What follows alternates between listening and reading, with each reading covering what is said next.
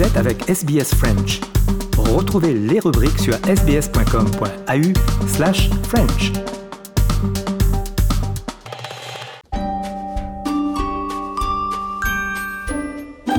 Notre rétro sonore. Comme chaque samedi, nous sommes donc le 5 juin, direction l'année 1967. Israël lançait une vaste offensive contre l'Égypte, la Jordanie et la Syrie, une guerre express qui prenait de court ses voisins.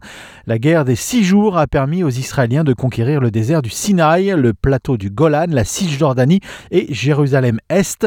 C'est notre rétro du jour avec des archives de l'INA, l'Institut national de l'audiovisuel.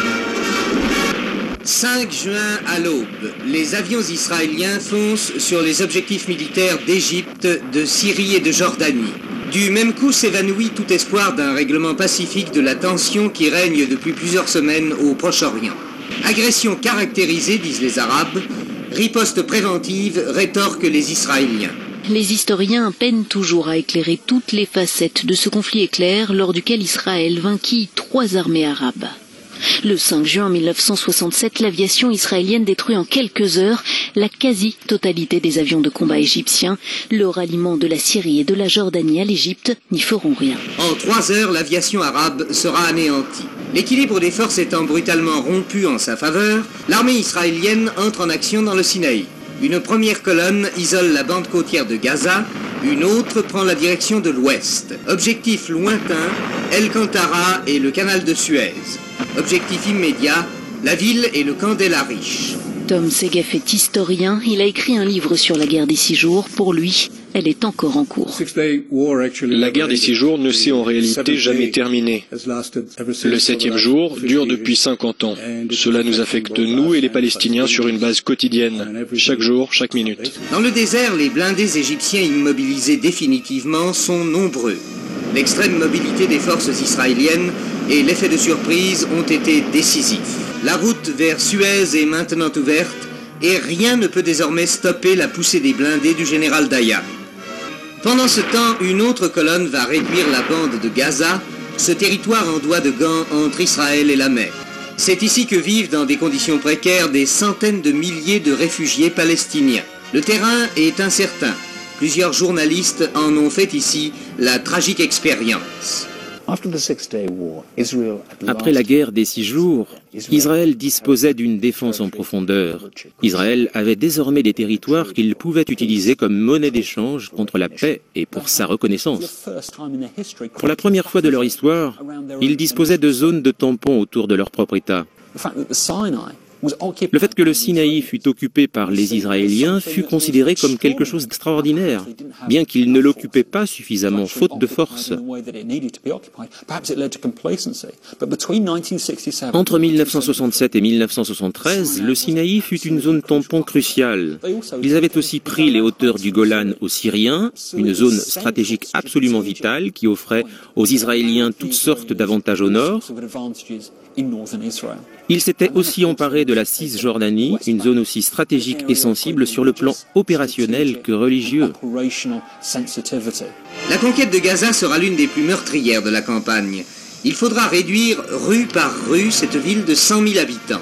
Même quand le général Husni aura signé la reddition de ses troupes, il faudra encore lutter contre les tireurs isolés. De toutes les nations musulmanes, c'est l'Algérie qui manifestera le plus nettement sa solidarité avec les pays arabes engagés dans le conflit. Anglais, Américains et Israéliens sont associés dans le même ressentiment et le mobilier du centre culturel américain subira les effets de la colère des manifestants.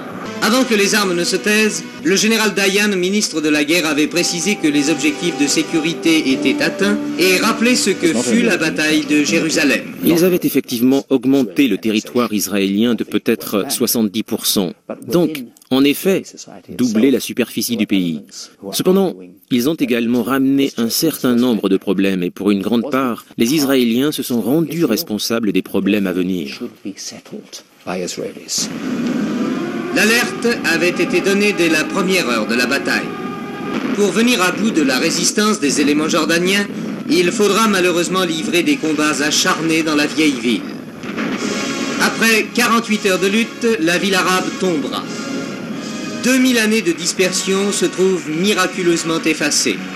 et le mur des lamentations, où le général Dayan et les membres du gouvernement sont venus immédiatement en pèlerinage, est devenu pour les Israéliens le mur de la joie.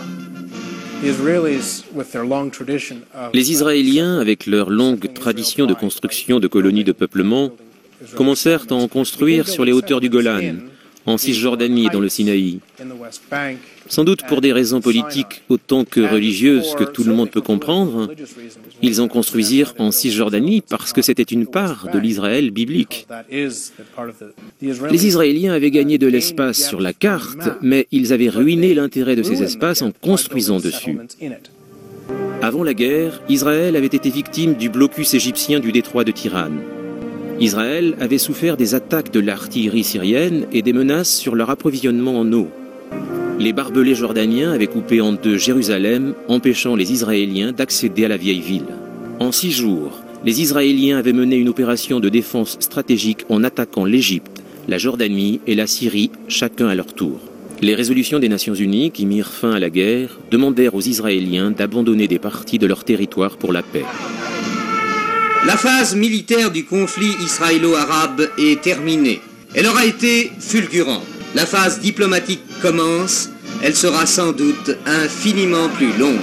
Plus de dix ans plus tard, et après une guerre désastreuse, Israël rendit la péninsule du Sinaï en échange d'un accord de paix.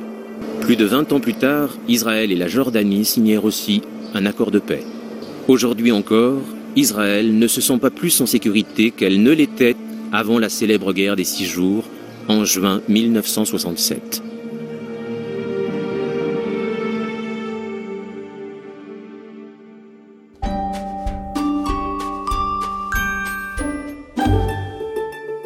SBS World News vous apporte les actualités mondiales et nationales.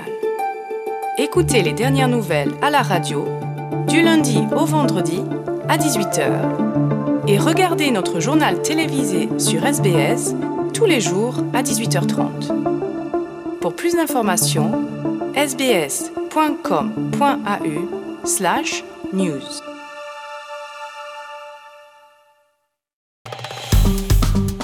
Aimez, partagez, commentez. Suivez-nous sur facebook.com slash sbsfrench.